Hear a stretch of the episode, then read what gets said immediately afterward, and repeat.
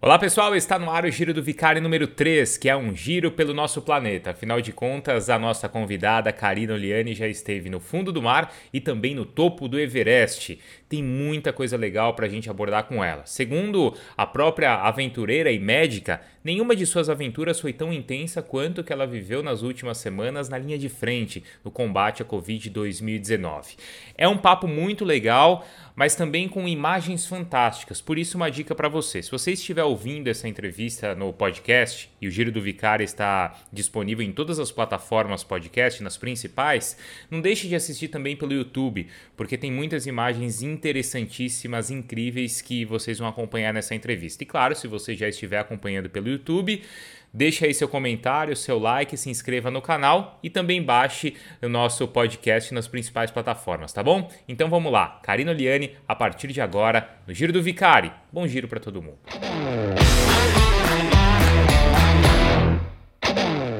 É, não, eu acho que é um período sem precedentes para todo mundo, assim, de verdade. Para mim foi um pouquinho mais uh, intenso, se eu posso usar essa palavra, porque eu fiquei com meu pai 70 dias internado, 30 dias entubado, lutando entre a vida e a morte contra o Covid.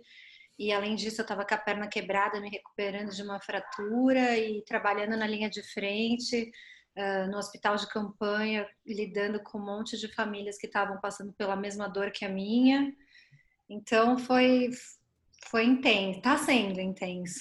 Com o seu pai já está tudo bem ele teve alta, mas ele ainda está reabilitando, né? As é. pessoas que ficam tanto tempo entubadas, tanto tempo com Covid, assim, internadas, elas saem, infelizmente, com, com sequelas, assim, não, não é uma coisa que elas saem caminhando, elas acordam, às vezes, sem conseguir mexer nenhum músculo do corpo. É bem uhum. assustador. Agora é curioso você falar que foi um período assim de muita intensidade para você também, né? Porque você está acostumado a tantas coisas intensas e diferentes e acho que isso fugiu completamente também do seu do seu planejamento e do que você imaginava. Ah, com certeza, foi foi intenso em um sentido completamente novo para mim. Uhum. Você foi uma foi uma disposição sua em estar tá na linha de frente, em, em trabalhar ali no hospital de campanha, no, no IMB, foi uma você que se, se prontificou, é isso? Sim, é, é um trabalho, né? Não é voluntário, tem médicos que tá. são contratados, mas uh, precisava de muitos médicos e realmente tinha, ainda tem uma certa escassez porque os médicos, os enfermeiros, os técnicos de enfermagem, os fisioterapeutas, eles se contaminam com muita facilidade. Então, uh, um fica doente, tem que sair, ser afastado por 14 dias, aí entra o outro, aí o outro pega e fica doente, tem que sair. Então, é, é difícil, né? É como se se fosse meio que uma obrigação nossa, que temos esse conhecimento médico, que resolvemos fazer medicina, a gente ajudar nesse momento, porque é um momento bem difícil. Agora, a gente acho que não precisa discutir o que aconteceu nos últimos dois ou três meses, mas olhar daqui para frente. Qual que é a realidade hoje, Karina? Hoje a gente discute muito, a gente que está envolvido com esporte, discute muito essa questão de é, voltaram os jogos, voltaram os treinos para quem é atleta amador, profissionalmente as competições voltarem. Como é que você, médica, enxerga isso? É momento já? Olha, se eu tivesse que te falar hoje, a gente tem que voltar com muita cautela né? A gente tem que voltar sem aglomerar, a gente tem que voltar. Pode treinar? Pode. Mas eu recomendaria treinar ao ar livre, sem estar num ambiente com pouca circulação de ar, ou seja, num ambiente né, aberto, com radiação UV, porque os raios de luz solar já foram super comprovados que eles matam o Covid. Então, a gente tem que ter algumas cautelas, mas eu, particularmente, a minha opinião pessoal, é que se a gente ficar parado em casa, fechado tanto tempo assim, a gente vai começar a adoecer de qualquer jeito. Porque a natureza e a atividade física, a gente sabe, tem mais do que pesquisas que comprovam isso, que elas mantêm a imunidade alta, mantêm uma boa saúde, não só física como mental. Então não adianta também a gente tentar ficar tanto tempo aí fechado, sem vitamina D, que é a luz do sol, sem ar fresco, sem treino, porque as coisas também vão dar ruim por um outro lado, né? Se não for pelo vírus, fica doente de um outro jeito. Então, tem maneira sim de você sair, você ir treinar e você fazer é, alguma coisa céu aberto sem aglomerar, sem estar super perto de um monte de gente, com a tua máscara e de uma maneira que você não está sendo um risco nem para as outras pessoas e nem para você mesmo as competições esportivas sem as aglomerações e aí dos profissionais, esses clubes que têm seguido alguns protocolos, nesse sentido, você acha que já é, já é possível também voltar a essas competições? Essas competições é um pouquinho mais delicado porque tem contato físico, né? Tem uhum. contato de suor, tem, quer queira, quer não, não é que toda hora o atleta vai estar ali a menos de um metro do outro, mas tem momentos que eles chegam até a se encostar. Então, isso aí eu acho um pouquinho mais delicado. É, mas outros esportes que são da minha área, como por exemplo corrida, é, você fazer. Eu, eu, treinava corrida quando eu não estava com a perna quebrada por conta da corrida de montanha e do montanhismo, né? Ou então você ir nadar no mar sem estar perto de ninguém, você e o mar, entendeu? Ou então você ir surfar sem estar num pico que está cheio de surfistas um do lado do outro, num mar mais tranquilo. Uh, você pegar a sua bike e pedalar com a tua máscara sem estar parando perto de pessoas em aglomerações, tudo isso é super tranquilo. Uhum.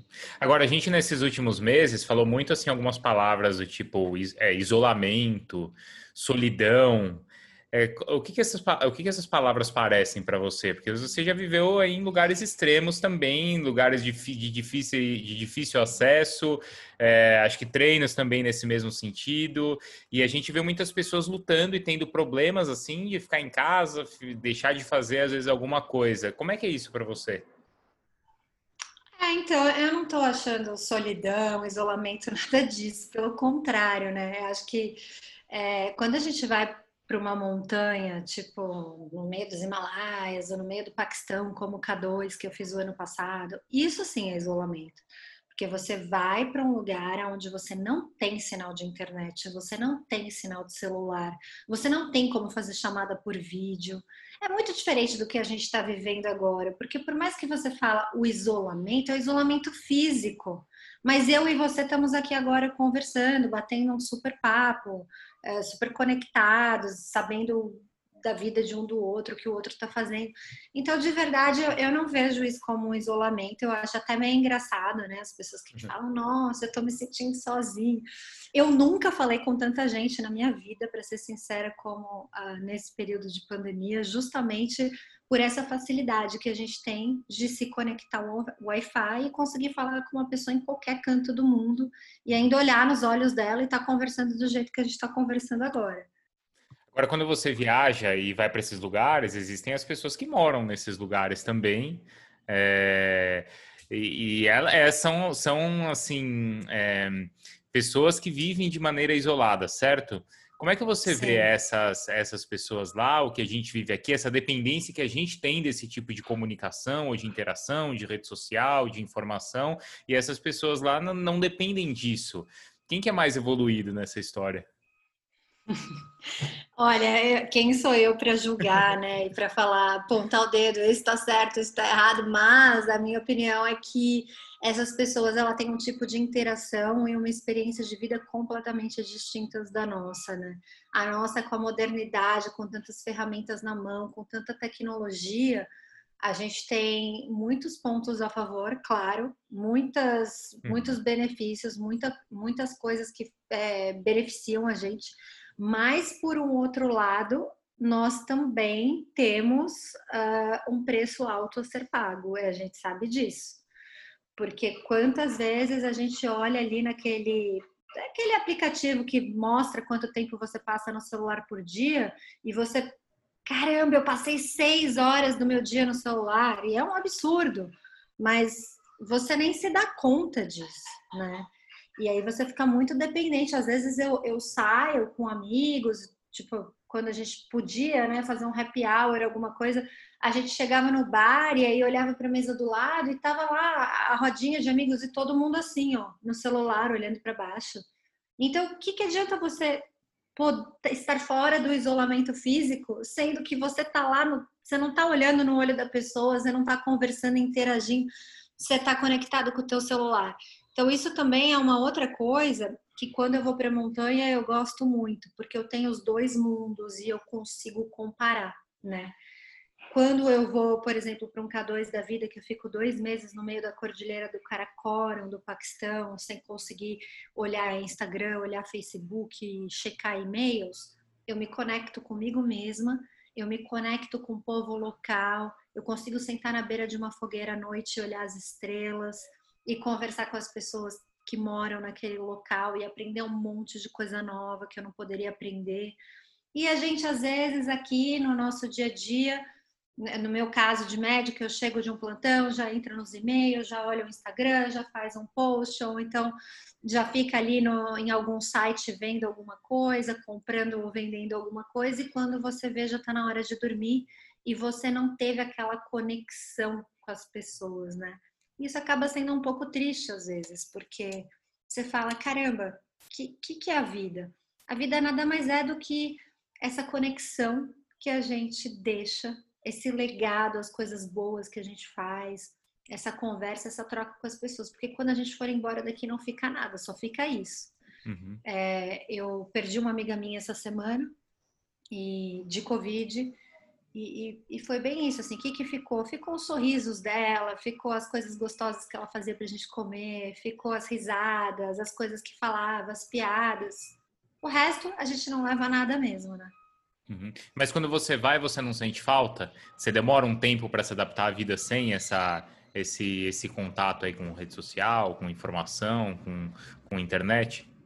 Quando eu vou, eu já estou esperando isso. Como tá. eu vou, muitas vezes, desde pequenininha, eu, eu saio em expedições, eu adoro isso. De pequenininha, assim, né? Faz pelo menos 20 anos que eu faço isso. Então, é, eu, eu sei que é um período que eu vou ficar com uma outra conexão. Eu não vou ficar isolada. Eu simplesmente vou mudar o tipo de conexão. Em vez de ser mídias sociais, de ser Facebook, Instagram e tal, eu vou me conectar com aquelas pessoas locais de uma maneira muito mais lenta, não tecnológica. A gente vai olhar as estrelas, a gente vai cuidar dos animais, a gente vai observar os sinais da natureza e os sinais que a montanha manda pra gente, se dá para subir no dia seguinte, ou se tá o céu tá se preparando e vai cair uma baita nevasca, entendeu? Uhum. Então eu gosto muito disso. E aí, é claro, quando eu já tô há dois, três meses sem tudo isso, eu começo a caramba, né? Agora eu tenho que, que voltar, eu preciso me comunicar, preciso saber o que está acontecendo. Aí eu volto para o mundo normal.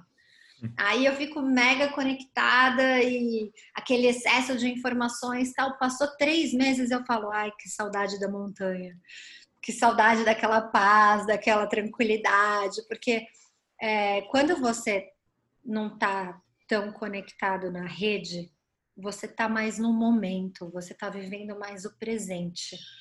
E uma vez eu escutei que excesso de passado causa depressão, excesso de futuro causa ansiedade.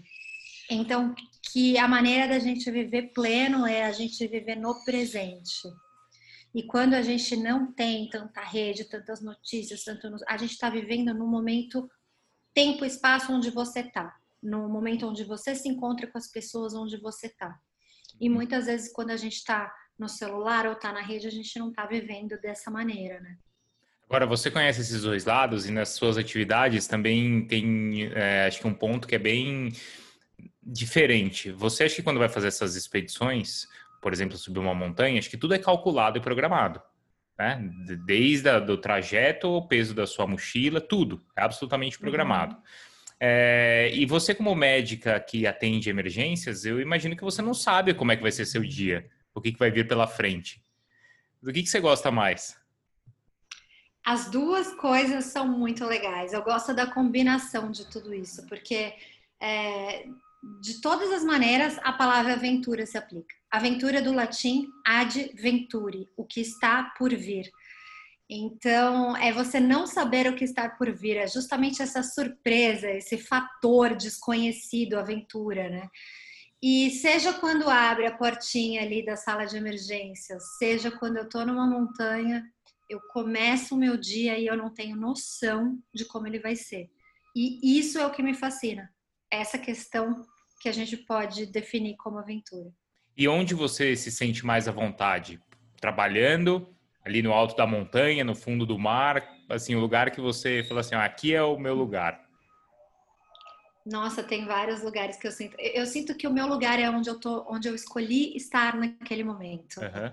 É, quando eu tô com os meus pacientes e que eu tô na emergência, que é uma coisa que eu amo, né? Eu amo medicina de emergência, sou muito feliz por ter escolhido isso, porque é realmente o que eu gosto de fazer. Eu tô ali. Uhum. E eu tô plena ali. E quando eu tô na montanha, eu tô dando muito valor caramba, eu sonhei tanto em estar aqui, quis tanto estar aqui, agora eu estou aqui. E aí eu observo toda aquela beleza das montanhas ao meu redor, aqueles pôres do sol maravilhosos, ou então aquele céu mega estrelado que você nunca vê na cidade. Então eu aprendi a estar feliz aonde eu tô, uhum. no momento que eu tô, no lugar onde eu tô, onde eu escolhi estar, né? E como é que você planeja isso? Acho que a última, a sua última expedição foi em novembro, certo? A última montanha que que, que você subiu, não foi? Não, eu fiz uma outra expedição uhum. uh, em fevereiro, que foi quando eu quebrei a perna. Em fevereiro ah, tá. foi minha última expedição e logo depois, além de ter quebrado a perna, veio o lance da pandemia e fechou o mundo. E essa inteiro. de fevereiro onde foi? Foi na Jordânia. Tá, que montanha que era? Ou era só um... Tava escalando no deserto de Wadi Rum. É, uhum. Se você colocar aí no Google Wadi Rum, tem, é um deserto vermelho maravilhoso, cheio de rochas, de arenito, e, e, você pode escalar todas essas paredes e ficar um ano lá que você não consegue escalar tudo que tem para escalar. E o que aconteceu? É simplesmente sensacional. Ah, eu, eu tava, tava escalando e, e foi erro meu mesmo. Eu fui fazer uma fenda que era mais um sétimo grau do que um sexto grau. Uh, na verdade, é, era mais um sexto grau do que um quinto grau. E eu não guio o sexto grau, eu posso escalar sexto grau, mas na hora de entrar guiando, é, tá acima do meu nível. Só que eu tava com aquele excesso de confiança, o lugar era muito bonito, inspirava pra caramba, e aí eu tava achando que eu tava escalando bem, não sei o que, e eu entrei guiando. E quando você está guiando a escalada tradicional, você tem que ir colocando as peças na parede, uhum. porque não tem chapeletas já postas lá, né? Então você vai costurando a corda. E aí eu cheguei num lugar que eu ia, tinha que costurar a corda, assim, colocar a peça e passar a corda, e foi nesse momento que eu escorreguei. Então eu caí toda, eu caí até a próxima costura, embaixo. Tá. Que deu mais ou menos uns seis metros. E quando eu caí, eu coloquei a perna esquerda na frente para parar a queda. E a hora que eu coloquei a perna na hora, assim, já quebrou tíbia, fíbula em dez pedaços diferentes. É, quando você tá, você estava guiando alguém, então, certo? Isso, eu estava guiando tá, vocês, e tinha uma pessoa me dando estão presos. embaixo. Vocês estão presos. A gente está preso um no outro, é isso. Um está dando segurança pro outro. Tá, mas essa pessoa estava lá embaixo ou está na montanha também? Não, a gente já estava na terceira ou quarta acordada. A gente já estava tá. mais ou menos 180 metros do chão. Tá. E essa pessoa estava num platôzinho. Tá. Aí ela estava dando corda para eu poder costurar e, e, fazer a minha cordada guiando. Uhum. E aí a hora que ela viu que eu ia cair, ela pegou a corda e travou para eu só cair aquele pedaço e não continuar caindo. Né? Uhum. E esse é um, é um tipo, às vezes, de erro que, que assim, você em outra montanha não pode cometer, certo? Você não deveria de, de, cometer esse erro. Você não pode em nenhuma montanha, na verdade, né? Eu, cometi, uhum. paguei o preço e, e vi o que, que foi, né? Uhum. Foi um preço alto. Aí eu já tô desde o dia 19 de fevereiro sem poder escalar, correr e ainda vou ficar pelo menos seis meses fazendo fisioterapia. Tá. E em novembro você foi pro Ama da Blanc, é assim? É isso? Em novembro eu escalei o Ama da Blanc. Em outubro, na verdade, tá. eu escalei o Ama da Blanc, que é considerada a montanha mais bonita do Nepal. Ela é uma montanha lindíssima. É, o que, que ela tem assim de diferente? Ela, eu, eu vi é que ela. É o formato dela. Uhum. Ela é muito. A hora que você começa a fazer a trilha do acampamento base do Everest, e logo depois de Namche Bazar, que é um dos vilarejos maiores que tem ali no Vale do Kumbu, você sai, você olha e já tem aquela montanha maravilhosa. E o formato dela, Ama da Blanc, significa colar de pérolas. E na verdade, esse colar de pérolas é o glacial, que faz como se fosse um. Como se fosse um echarpe, assim, um, um cachecol em volta da montanha e ela é bem pontiaguda em formato de pirâmide e ela tem uma face extremamente íngreme e brilhante, assim. Então, quando você olha ela, ela é aquela coisa que se destaca assim na paisagem, deixa todo o resto no chão. Uhum. E, e, quando você esteve duas vezes no Everest, certo? Foi brasileira mais jovem, primeira sul-americana a escalar pelas duas faces, certo? Uma em 2013 e outra em 2017.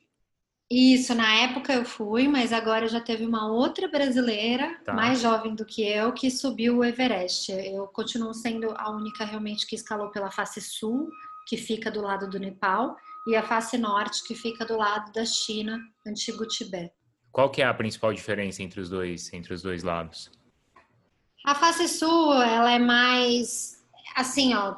Essa é a face sul, essa é a face norte. Dá para tá. entender a diferença? Dá, dá para entender. Essa daqui ela é bem mais íngreme, ela é bem mais técnica que a face norte, mas ela é muito mais rápida, porque você sobe direto. Tá. A face sul não. A face sul ela é um pouco mais, assim, tem bem mais lugares planos, ela não é tão íngreme, mas você demora muito mais para Dá para dá para falar que a face sul é um trekking que você faz pela montanha ou não? Não dá para falar que é um trekking porque tem diversos pontos de escalada mesmo. Tá. E assim, aquela. Mas aquela... a maior parte, a maior parte você realmente está andando. Tá, perfeito. Mas aquela primeira parte acho que dos dois lados é muito complicada da questão ali das geleiras, das fendas, principalmente, certo? Onde você tem que fazer algumas travessias. Principalmente na face sul. Chama Kumbu Icefall, uhum. que é a cascata de gelo do Kumbu. E ela fica entre o campo base e o campo 1 ou seja, mais ou menos entre 5.400 e 6.000 metros de altitude, e é uma das partes mais técnicas do Everest, pela face uhum. sul. Agora, sempre que eu vejo e leio, já li muitos livros é, do Ranieri, do Niklevitz, né, do pessoal que faz esse, essas expedições, eu fico assim encantado com a relação que vocês acabam estabelecendo com os Sherpas.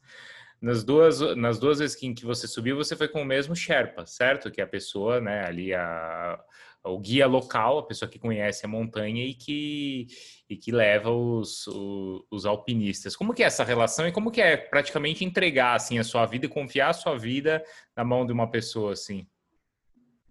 É uma via de duas mãos. Ele está confiando a vida dele em mim e eu estou confiando nele. Claro uhum. que ele tem muito, tinha muito mais experiência, né? Na época que a gente escalou o Everest pela primeira vez juntos, ele já tinha feito cinco cumes e eu estava indo para o Everest pela primeira vez. Uh, ele é um dos meus melhores amigos. Desde 2010 a gente se conhece, o Pemba Sherpa, e, e assim, não poderia ter uma pessoa melhor para eu escalar, sabe? Então foi por isso que ele gosta de escalar comigo, eu gosto de escalar com ele. Escalar é uma coisa muito engraçada, porque é como você ir para guerra com alguém. Você tem que confiar demais naquela pessoa. Uhum. Né, em todos os sentidos. Então, quando você escala com alguém, é bem isso que você falou, assim, você tem que ter essa relação de, de confiança, porque é a tua vida que está em jogo, né? E o Pemba sabe que se acontece alguma coisa com ele, eu vou estar tá lá para ele, e eu sei que se acontece alguma coisa comigo, ele vai estar tá lá para mim. Então, é, é muito tem que ser, tem que ser assim quando você vai escalar com alguém. Se for de outro jeito, não é tão gostoso, você não se sente bem. Quando você levou e você leva frequentemente tudo isso para televisão, não é? Você já de, do fantástico à televisão fechada é muito comum assim te ver e te ver nas suas né, nas suas aventuras, claro. Qual que é a satisfação que isso te dá? Como é que você você trabalha assim na TV? Puxa, isso é um dos meus trabalhos, né? Uhum. Em primeiro lugar, eu sou médica, mas em paralelo eu sempre fui é, fazendo documentários de expedições, aventuras, esportes outdoor. E hoje eu hoje não, há 13 anos eu fundei a Pitaia Filmes. Uhum. E, e eu dirijo e produzo esses documentários através dessa produtora, que foi criada justamente para fazer esse conteúdo que eu gostaria de assistir, sabe? Esse conteúdo uhum. que eu falo, meu Deus, eu quero ver alguém fazer isso. Aí não, não tinha. Aí eu peguei, montei a Pitai e comecei a fazer e filmar. E quando você vê um projeto que você sonhou, que você batalhou anos e anos para ele sair do papel, que você foi lá, deu sua vida, conquistou, voltou editou tudo, montou um baita documentário e você vê aquilo passando na TV dá um orgulho danado, assim, é muito gostoso. É, e há dois anos, um documentário do. Vem venceu o Oscar, certo? O Free Solo, do Alex Honnold, né? Aquele escalador americano. Sim, o, o Jimmy Chin fez um baita documentário do Alex Honnold, mas o Alex Honnold é o, é o outro nível, né? Assim, ele é, sem dúvida, um, um dos melhores escaladores do mundo da atualidade. Sim, até porque ele, ele assim ele faz é, o documentário mostra o alto risco do que ele do que ele se propôs naquele documentário, certo? Porque era uma escalada livre em um paredão ali imenso também. E assim, Exatamente. assim, simplesmente sem proteção, sem, sem uma segurança, né? Assim, quer dizer, a segurança estava nele, né? No trabalho dele, né, Karina? Sim, sim, ele estava solando, né? Uhum. E solar é justamente isso que você falou, é escalar sem corda, é escalar de uma maneira que se você caiu, você morre, você morre. Né? Então, você não tem nenhuma uh, brecha para erros. Uma, uma pessoa que ali, até o documentário, é muito interessante, eu vou deixar aqui também para quem não acompanhou, porque mostra assim um conflito que existe na vida dele. Porque ao mesmo tempo em que ele sonha com isso, com essa montanha, ele está escalando e é uma montanha que ele vai escalar, uma parede que ele vai subir sem proteção nenhuma é o momento onde ele está começando a formar uma família. E aí ele fica naquele conflito, né, da esposa, namorada, poxa, mas você vai, mas a gente vai comprar nossa casa, tal. É, uma pessoa que faz assim, o quanto ela, o quanto ela, o quanto ela é egoísta de pensar assim só no, nela. O que, que você acha? Eu falaria egoísmo. Ah, tá muito claro para a namorada dele desde o começo quem é o Alex Ronald. Uhum. Se ela se apaixonou por ele, ela tem que saber que ela está comprando aquele pacote, concorda? Sim. Sim, claro. Ninguém muda ninguém. E relacionamentos felizes não são relacionamentos que você muda a pessoa, são relacionamentos que você aceita a pessoa como ela é. Claro que tem alguns ajustes, um pode ceder um pouco às vezes, o outro tem que ceder um pouco às vezes, mas ela já conheceu o Alex daquele jeito e eu acho que ela não pensa que ele vai deixar de escalar por causa dela. Seria muito egoísmo dela também querer isso. Claro. Mudar é, ou mudar a pessoa, né? Mudar ele, mudar quem ele é, a missão de vida dele. Como que eu vejo a fase que o Alex Ronald está agora? Ele é um menino jovem que está no auge, no ápice do condicionamento físico e mental para fazer isso que ele ama e que ele tem toda a habilidade do mundo para fazer. Então agora é a hora dele fazer isso. Uhum. É, não é a hora dele largar tudo e falar: ah, peraí, não, vou ficar em casa, cuidar de um filho e não vou mais me arriscar. E ela Sim. sabe disso. Então, de repente, ela tem que estar com uma pessoa que ela se apaixonou, sabendo que ele está correndo esses grandes riscos. A hora que chegar, sei lá, a hora deles terem um filho ou formarem uma família, aí realmente eu concordo que tem um componente egoísta de você simplesmente errar uma vez, cair, morrer e deixar uma criança órfã, entendeu? Uhum, uhum. Aí não é legal, porque toda criança tinha que ter direito de ter pai e mãe. É muito bom ter pai e mãe. A gente sabe a importância da figura masculina e da figura feminina, ou, então de duas figuras ali, né? Dois parentes, dois, dois pais cuidando de uma criança. Então, realmente, eu aí nesse caso, se ele falar assim, ah, vou ter um filho, eu já acho que é uma decisão que ele tem que tomar quando ele já não quiser mais fazer essas coisas de tamanho risco. Uhum. Ô, Karina, é, o que que te emociona? Porque você tem uma relação legal com as crianças nesse lugar que você, para esses lugares que você viaja certo? Criança é o que te é o que te emociona ou tem algo diferente que você já viu com o trabalho que vocês fazem também, né? É, social, levando atendimento médico, não, é, fora do Brasil, mas também no Brasil, né? Sim, o Instituto Dharma, né, do qual eu sou presidente hoje em dia, coordenadora médica, a, a nossa missão é levar medicina de qualidade em locais inóspitos e remotos. É isso que a gente faz. E aí a gente leva diversos profissionais da saúde e não só médicos, muitas pessoas também de outras profissões, para cantos onde às vezes nunca foi nenhum médico, né? E a gente fica lá atendendo, leva um aparelho de ultrassom de primeira geração, leva medicação, leva profissionais da saúde extremamente capacitados é, que trabalham em serviços maravilhosos em São Paulo e no Brasil e tenta passar, além de medicina de primeiríssimo mundo, bastante amor e bastante carinho para essas pessoas. Uhum. E isso te emociona? O que, que você já viu assim que te emocionou? É, é, o que eu amo fazer. Ah, aí a gente vai ter que ficar aqui umas talvez uns, umas 10 semanas conversando. Contando. Mas é, contando as histórias. Não tem nenhuma expedição uhum. voluntária médica que a gente faz que a gente não volta com pelo menos umas cinco histórias assim de fazer qualquer um ficar com lágrima no olho, sabe? Uhum. A gente está se colocando numa situação muito diferente, fora da nossa zona de conforto. A gente está entrando de uma maneira muito intensa na vida dessas outras pessoas e o relacionamento que se forjam nessas situações, eles são muito intensos também, né? Então, você come, você vira amigo, você entra ali na vida daquela família e você vê casos que puxa, é, é, isso. Se eu for começar a contar aqui, com certeza a gente vai, vai ficar dias e dias conversando. Uhum.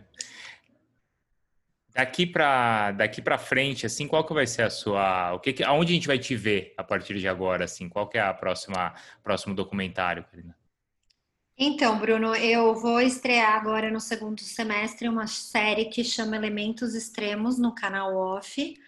Um, essa série eu fiz por três anos, que eu estou captando, gravando ela com todo carinho. E, e, ela tem sete episódios de 30 minutos cada uma. E além disso, agora no Discovery Channel está reprisando uma das minhas séries que eu tenho lá, que chama Desafio Celebridades. E eu também vou fazer duas matérias especiais para o Fantástico no segundo semestre. Legal. E desses, desses sete capítulos, em que condição que é? São condições extremas, você falou. O que, que tem, assim? É, chama elementos extremos. Elementos então, extremos. o que, que eu fiz? Eu peguei os elementos diferentes da natureza. Então, peguei água, fogo, ar, rocha, floresta, uh, gelo. E em cada um desses elementos eu fui fazer uma coisa mais extrema que a outra. Uhum. Legal. De esporte. Legal. Né? Então, é, o pessoal vai poder conferir isso no canal off no segundo semestre. Boa. Karina, obrigado então aí pela sua atenção e a gente espera agora aí no segundo semestre te acompanhar nesses, nessas novas aventuras também. Obrigada a você pelo convite, pelo bate-papo e depois compartilha comigo também que eu quero divulgar aí para o pessoal. Legal, claro. Obrigado, viu? Valeu, Bruno. Beijão. Tchau, tchau.